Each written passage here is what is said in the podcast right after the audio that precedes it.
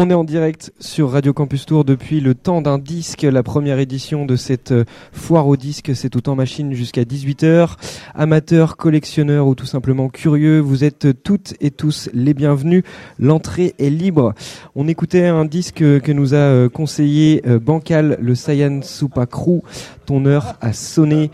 Je suis toujours en compagnie de Sophie Mongis, juriste fondatrice de Legidisco, et messieurs les beatmakers, donc Bancal de Chill Bump et J'ai Bon Son. Alors euh, pour euh, revenir euh, au sample, J'ai Bon Son, Bancal, euh, on peut dire que vous appartenez à la culture que tu mettes hip-hop. stop sur le disque. s'il te plaît. Ouais. Merci. Peut dire que vous appartenez à la culture hip-hop. Non, mais normal. Est-ce que vous pensez que ça a fait du mal euh, au rap le fait que certains groupes euh, ne peuvent plus se permettre de sampler à cause des frais euh, aux ayants droit? Oui. Notamment, je sais pas, euh, je pense à des groupes comme ou- tout à fait, ce que j'allais dire. Oui, bah oui, quand tu vois la qualité des productions d'Ayam de maintenant. Mais même, euh, c'est Ak- Akhenaton, Akhenaton le dit lui-même, hein, ça leur a fait beaucoup de mal. Après, euh, oui, oui, ça, a ouais, ça a fait du mal parce qu'il y a moins de samples et que du coup, c'est, moi, c'est le rap que j'aime a, a priori. Après, euh, c'est bien parce que ça, ça, ça oblige à faire autre chose et ça, ça a développé euh, d'autres, styles et en tout cas d'autres outils. Euh, mais ouais, je trouve ça, ouais, c'est dommage. C'est dommage.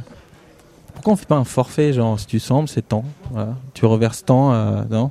Ça marche pas, ça? C'est pas possible? On pourrait, on pourrait simplement, c'est que on part du principe que c'est que de la négociation contractuelle entre les parties, entre l'artiste euh, initial et l'artiste qui va euh, faire son œuvre dérivée, et Mm. donc euh, on peut pas imposer un forfait pour la simple et bonne raison que puisque c'est une négociation entre deux personnes, elles doivent se mettre d'accord sur un prix. C'est pour ça qu'on peut pas mettre un forfait en fonction de l'œuvre qu'on utilise, en fonction de la notoriété de l'artiste, parce que euh, voilà, on est tous égaux dans la créativité euh, devant la loi, donc effectivement, c'est que de la négociation et jamais l'État ou même l'Europe, ils ont pensé à faire un barème, euh, justement selon le, temps euh, utilisé euh, sur sur un morceau, mais non. Il faut que ça soit de l'ordre de la négociation entre les parties, quoi.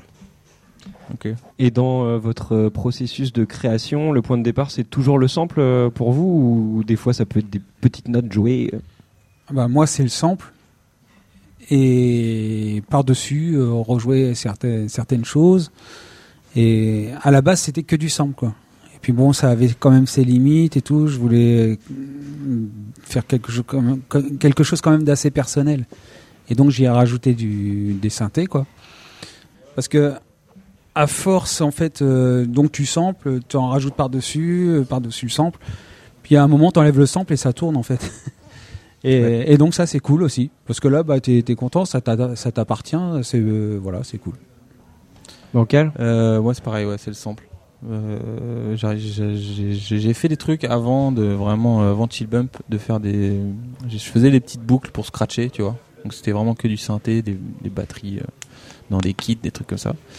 Et c'était c'était assez limité en fait. Voilà. Après le sample oui en général c'est ça. Mais j'aimerais bien faire autre chose j'aimerais bien en fait ce qui me dérange moi c'est le son du synthé.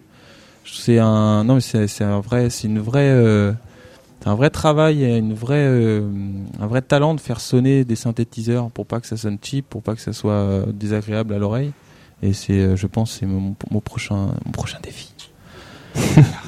et ouais, j'aimerais bien, j'aimerais bien justement faire des choses sans sample, ou en tout cas faire l'inverse en fait, parce que là, là, j'utilise le sample comme vraiment euh, colonne vertébrale du, du, du morceau. Et après, je, je construis autour de ça, et du coup, effectivement, les, je vais, je vais euh, faire des arrangements ou jouer des choses. euh, tu vois, les basses en général, elles sont. Moi, je sample pas mes basses, tu vois, c'est des, des, des synthés ou des, euh, des instruments virtuels. Euh, en fait le sample te donne un, un peu la mélodie Te donne la mélodie, l'ambiance du voilà l'ambiance le puis BPM, bah, tout tout- ça, après tout- après la basse ça sert juste à faire péter le, le- Ouais. le sample ça vient appuyer, les, appuyer le truc quoi. Et euh, j'aimerais bien faire l'inverse, c'est-à-dire vraiment tout créer de zéro à partir de, de, de- de- des outils que j'utilise, donc des batteries, des synthés, des trucs comme ça, et rajouter des petits samples vraiment pour euh, pour ajouter une petite touche en plus, mais que ce soit vraiment discret, tu vois. Voilà, ça va être euh, mon prochain prochain projet. le truc c'est de ressalir les synthés pour qu'ils ressemblent à du sample ouais, en fait c'est ça. voilà C'est ça. Oui, c'est ça. Après, il y a une question Moi, de, grain en fait. euh, C'est le grain du synthé. C'est pour ça que je dis que c'est vraiment un, Mm. c'est un travail et c'est un c'est- un travail de mix aussi aussi ouais ouais ouais ouais bah même même beaucoup. enfin c'est ça Mais en tout cas, est-ce que vous pensez à l'héritage euh, que vous laissez lorsque vous samplez? C'est-à-dire euh, bah, à ceux qui vont découvrir les samples euh, dans vos morceaux, parce que finalement, en tant qu'auditeur, vous avez certainement découvert plein de choses aussi grâce à ça. Euh, je pense pas à ça, non. Non. Après, moi, j'ai jamais eu le, j'ai ressenti le besoin de me dire. euh, Enfin, en tout cas, à l'époque où j'étais vraiment auditeur et fan de fan de rap, euh, sans sans me dire que j'allais en faire euh, de la, enfin, de faire de la musique et tout ça. Vraiment, en tant que simple auditeur, j'avais pas. ouais. J'avais pas, j'avais pas la, la, la démarche de me dire euh, c'est quoi ce sample, tu vois. J'écoutais le morceau, je trouvais ça bien et ça me suffisait. C'est que et d'ailleurs, euh, d'ailleurs, il y a plein de fois où je, où je me, me retrouve un peu con, j'entends des morceaux, je fais ah putain mais c'est ça en fait. Voilà. Bah ouais. Moi, le, le truc, enfin, c'est con. hein. On n'aimerait pas que l'artiste qu'on a samplé nous cherche. Mais par contre, c'est quand même kiffant que d'autres diggers cherchent et, et trouvent pas. voilà, c'est ça en fait.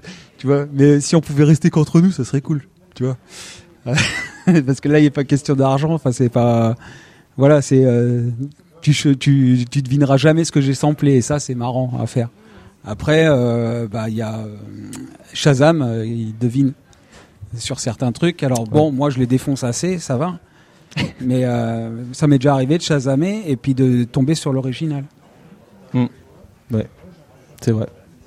Oui, au lieu de tomber sur le morceau. Là, euh, ça, c'est pas bien. C'est euh, c'est Shazam et c'est même la SACEM parce qu'aujourd'hui avec la magie des métadonnées, Bah si ouais. vous voulez, voilà, on loupe plus quoi. Quand avant c'était par hasard que les ayants droit ou même que les éditeurs allaient retomber justement sur, bah c'était déjà les les covers, euh, les remixes et puis plus tard euh, plus tard les samples. Mais euh, mais ouais, aujourd'hui malheureusement avec le tout numérique, on peut difficilement échapper à quoi que ce soit. Même si vous voulez, il y avait l'exemple d'un quelqu'un qui faisait une, une cover dans sa douche, euh, qui postait la vidéo sur YouTube. Euh, la SACEM est venue faire une alerte à YouTube qui a coupé effectivement la vidéo parce que la personne n'avait pas demandé l'autorisation euh, aux auteurs-compositeurs pour faire la cover dans sa douche, si vous voulez. Donc euh, vraiment, euh, les métadonnées ne nous font, euh, voilà, il y a aucun- qu'une souplesse possible. Ouais. Vive les algorithmes. Bah, ouais, ça, ça va commencer à craindre parce que euh, bon, euh, d'accord, là, Shazamé un morceau est tombé sur l'original, ok. Mais je pense que les, les algorithmes vont être tellement puissants qu'ils vont te dire même tous les samples que tu as, que as utilisés, quoi.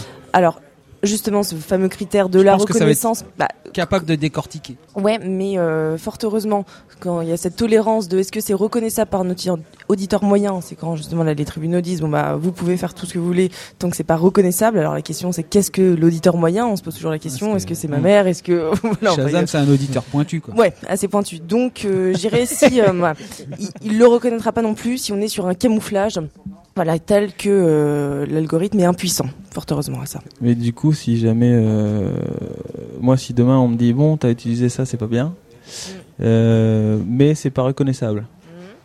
On Alors- fait quoi On me laisse tranquille. Et qui est, qui est-ce qui définit que c'est pas Alors, reconnaissable C'est c'est la jurisprudence, c'est les, euh, les tribunaux qui se sont posés la question parce que forcément voilà le, les- le contentieux a augmenté à partir du moment où démocratisation et, euh, et argent à la clé. Mm. Donc euh, fort heureusement on a cette dé- décision qui donne une grande souplesse euh, où c'est vraiment une décision du Conseil, je crois que c'était la Cour de cassation en 90 a bien défini que le sample était utilisable à partir du moment où il n'est pas reconnaissable par l'auditeur moyen et dans ces cas-là l'artiste samplé ne pourra jamais agir parce qu'on considère qu'il n'y a pas une atteinte démesurée à ses droits.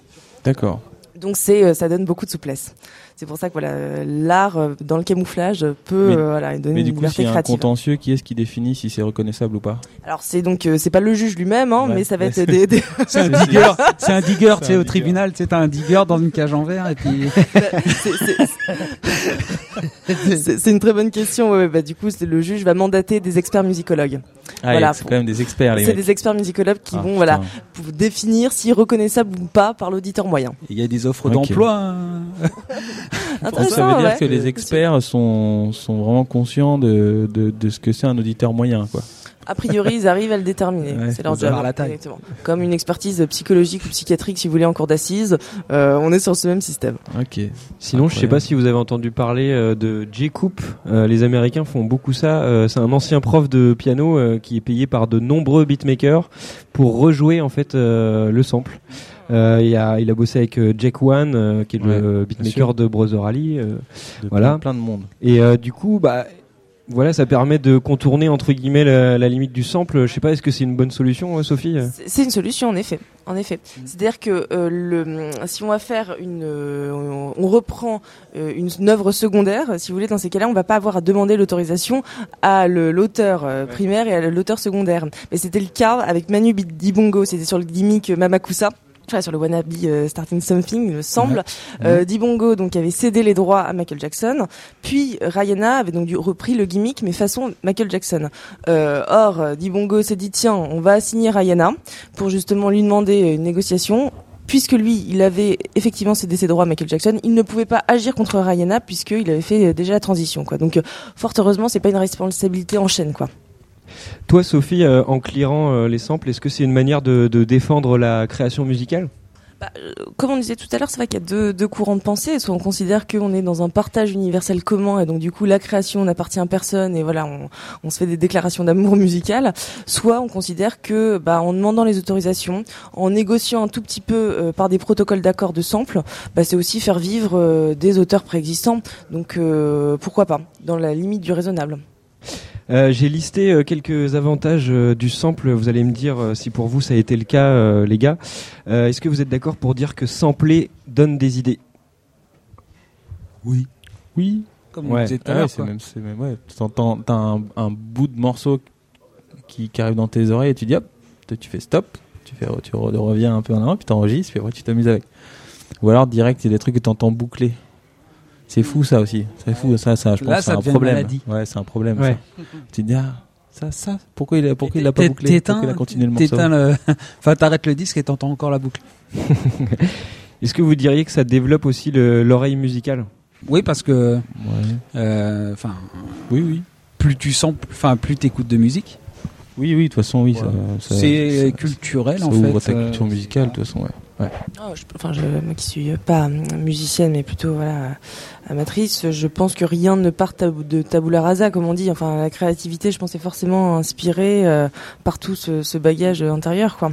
Ça, c'est euh, voilà, évident. Alors, est-ce que vous avez euh, déjà samplé autre chose que des vinyles? Je pense euh, à sampler euh, la nature, euh, je sais pas, les bruits du quotidien. euh. Euh, C'est la musique Non. concrète, c'est Pierre Henry qui faisait ça euh, à l'époque. euh, ouais. Ouais, Mm. ouais. Parce que finalement, le disque hein, est un support, mais en fait, euh, les sons sont partout autour de nous. Quoi, donc, Bien euh, sûr.